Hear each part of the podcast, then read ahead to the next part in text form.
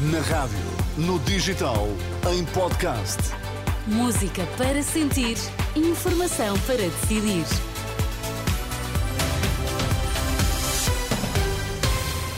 Altura agora para atualizarmos toda a informação. Vamos lá saber quais os títulos em destaque nesta edição das três. António Costa diz que ainda nem sabe de que é suspeita. Em entrevista à CNN aponta ao Presidente da República e diz que Marcelo fez uma avaliação errada da situação política ao optar por dissolver a Assembleia da República. O Presidente da República fez uma avaliação errada da situação política ao optar por dissolver a Assembleia da República e convocar eleições antecipadas.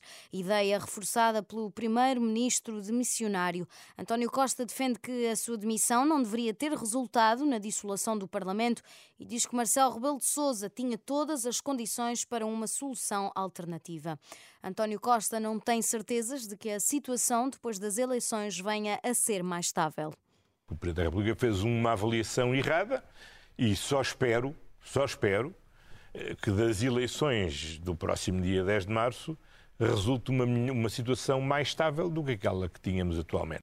Em entrevista à CNN de Portugal, o António Costa reconhece que nem ele próprio está acima da lei e que, se há suspeitas, devem ser investigadas e apuradas. Eu sei que o tema da justiça tem um tempo próprio, que não é o tempo do não noticiário. É o tempo dos mídia. Não é o tempo dos mídias, não é o tempo da vida das pessoas, é o tempo que é. E pronto, eu cá por mim eh, estou conformado, estou conformado, estou magoado, mas estou conformado.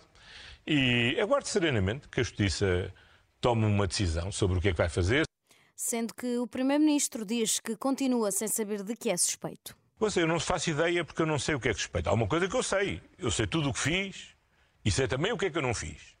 E perante o que eu fiz e perante o que eu não fiz, não tenho a menor das dúvidas que isto acabará tudo ou com uma não acusação, ou com um arquivamento se houver acusação, ou no limite com uma absolvição se houver alguma, uh, chegarmos à fase de julgamento.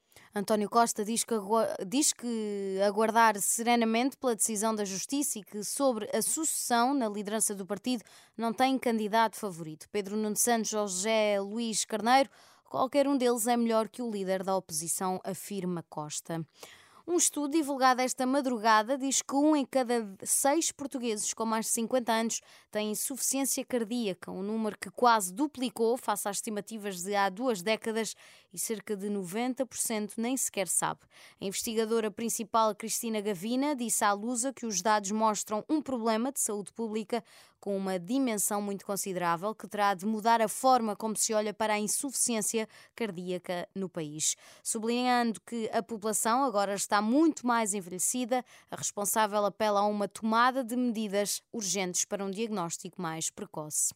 A Autoridade Nacional de Segurança Rodoviária lança a campanha de segurança rodoviária de Natal e Ano Novo. O melhor presente é estar presente. No lançamento da campanha, a GNR e a PSP vão apresentar as ações de fiscalização previstas para esta época do ano e a Autoridade Nacional de Emergência e Proteção Civil vai dar conta das ações de prevenção e socorro nas principais estradas do país. Os dados da Autoridade Nacional de Segurança Rodoviária mostram que este ano os acidentes rodoviários estão a aumentar em relação ao ano passado. No desporto, o Sporting Braga joga em Nápoles e o Benfica em Salzburgo. Precisam de dois golos cada para passar na fase de grupos da Liga dos Campeões em futebol. Os arsenalistas qualificam-se para os oitavos de final pela primeira vez na sua história, se vencerem por dois golos de diferença. Já os encarnados precisam de ganhar por igual margem para continuar nas provas europeias. Sporting Braga-Nápoles e Benfica-Salzburgo, os dois jogos estão marcados para as 8 da noite desta terça-feira.